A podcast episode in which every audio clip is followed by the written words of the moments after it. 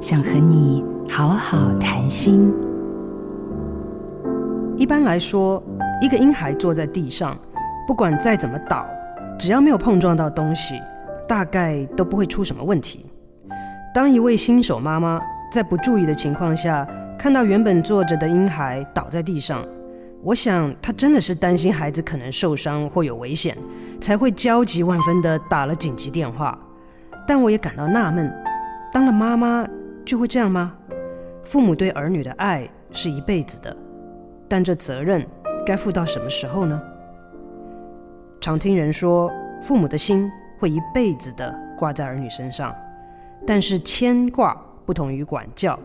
无需要求对方一定要听你的，是一种静态的支持；管教则是主动的影响或控制。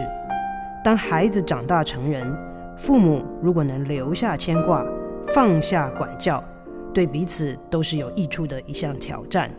因为放下并不表示不再关心。陪自己与重要他人走过命运的十字路口。我是心理师陈永仪。做自己的主人，找回你的心。印心电子，真心祝福。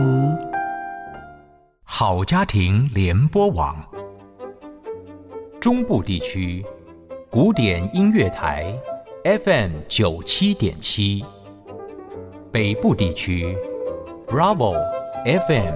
九一点三。